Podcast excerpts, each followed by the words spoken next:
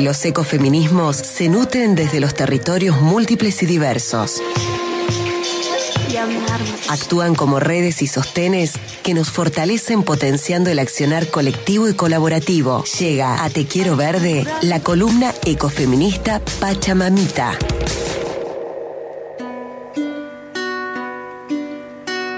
Celeste Camacho es su nombre real, pero nosotros la conocemos como Cele Camacha y así la tienen que seguir en las redes. Bienvenida amiga, buenas tardes.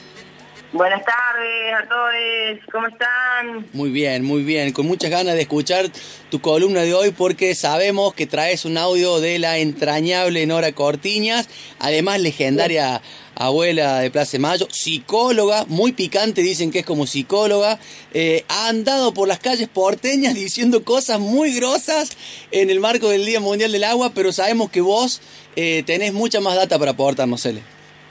Tal cual, sí, nos pareció muy importante la, declaración que hizo en el acto del 24 de marzo Norita Cortiñas, porque bueno, hizo solución al tema ambiental, a la necesidad de, dar respuestas y soluciones eh, urgentes, ¿no? Dada la crisis ecológica y ambiental en la que estamos viviendo, y que la voz de ella se haya pronunciado. Ya vienen ahorita acompañando diferentes luchas, ¿no? Eh, contra el extractivismo, en, distintas eh, regiones de, nuestro país, pero bueno, en un acto como en, el Día de la Memoria por la Justicia y la Verdad, que ella se haya pronunciado así de una manera tan tan clara y como como me parece que es una comunicadora muy muy grosa no ahorita porque siempre habla desde la experiencia, desde el corazón, desde lo que siente, se, se, nota eso cuando ella se expresa. Sí, sí, sí. Eh, y por eso con las compañeras nos parecía que era muy importante que esté en Pachamamita su voz, eh, así que como bien decías, vamos a escuchar el, audio, digamos, en el cual ella desarrolla todo esto que estoy comentando.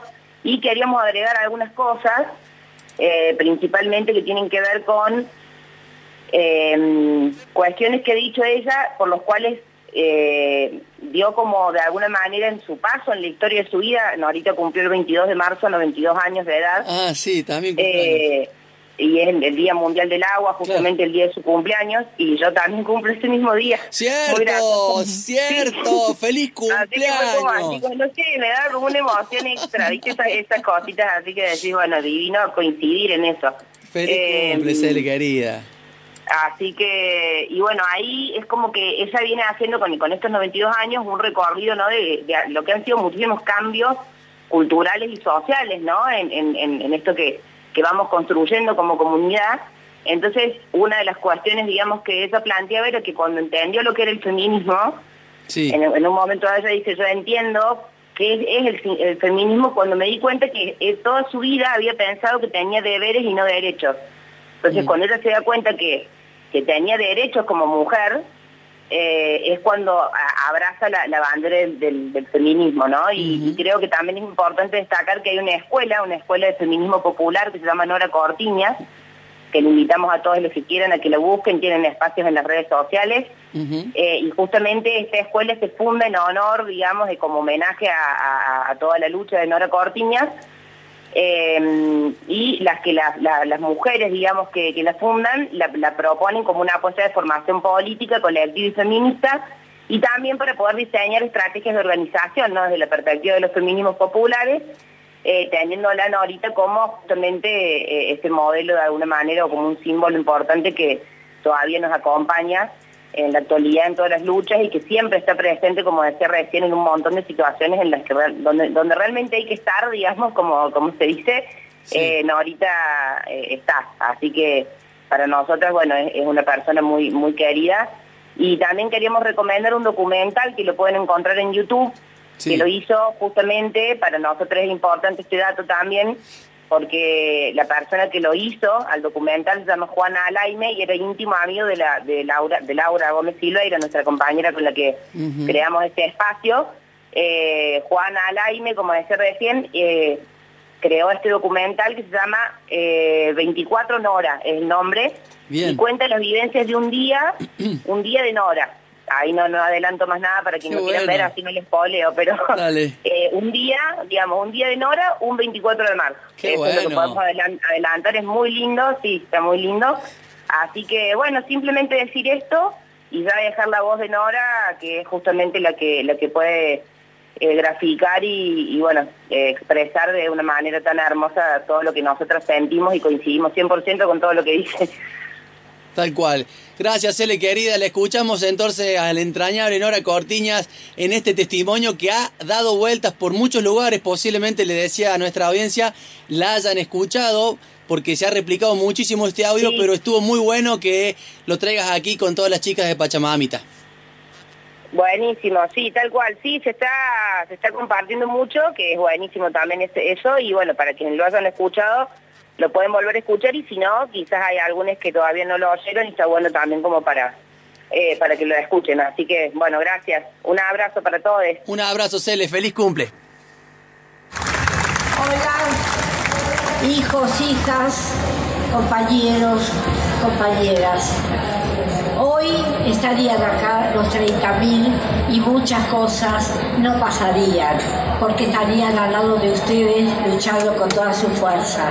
Seguramente no aceptarían al Fondo Monetario Internacional junto a ustedes.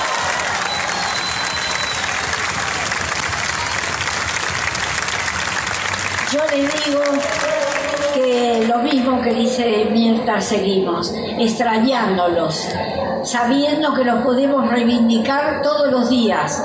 Gustavo era de la JP y Montonero.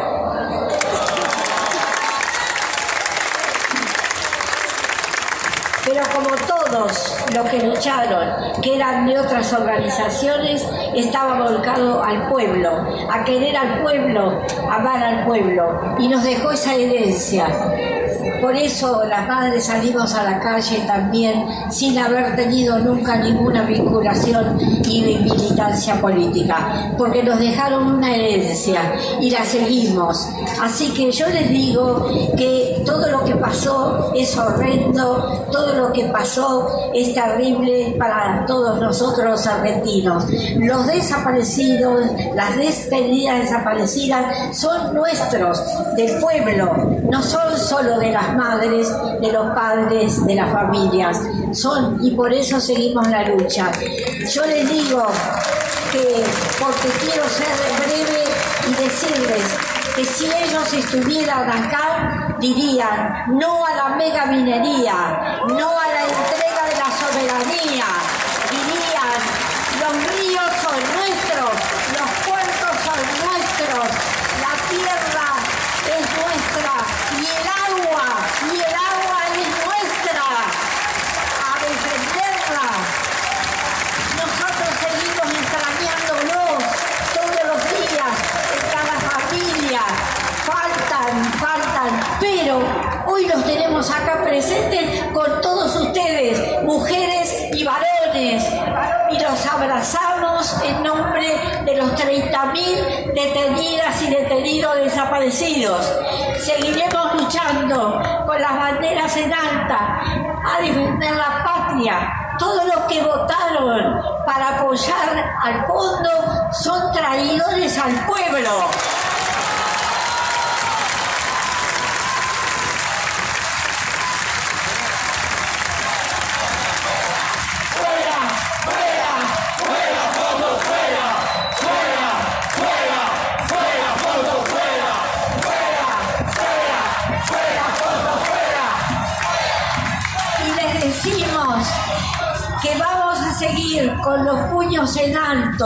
Luchando, que vamos, hoy estamos acá con un montón de políticos, de, partidos, pero las madres somos independientes igual, y los apoyamos y los felicitamos por la lucha. Así que les digo, hoy también están acá con nosotros todos los pibes y pibas caídas por la bala asesina policial.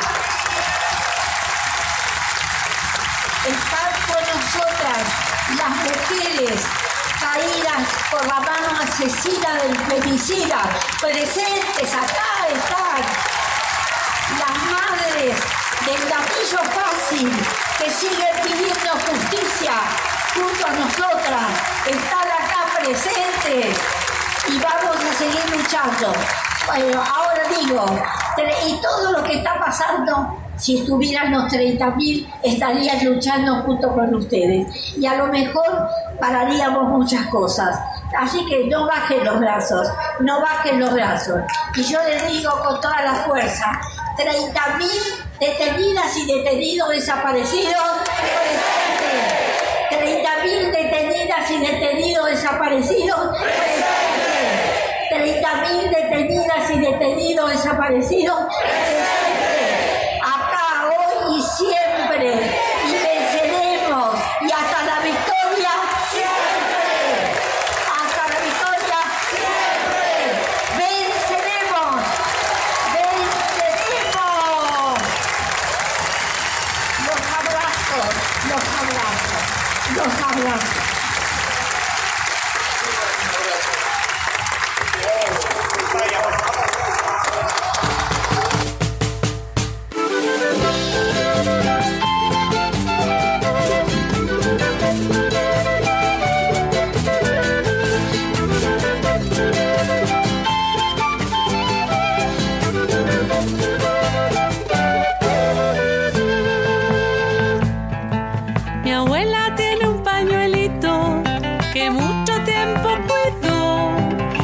Veces cuando está cansada me pide sonriendo que lo cuide yo.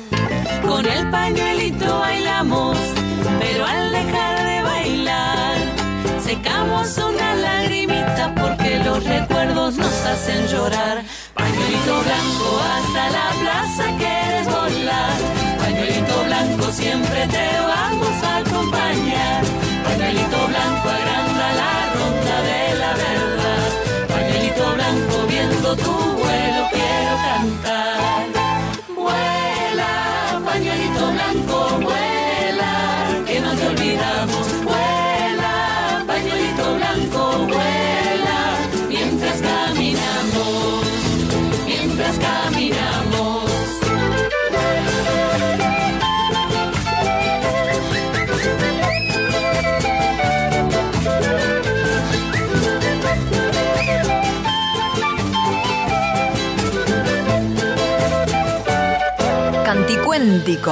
Pañuelito blanco.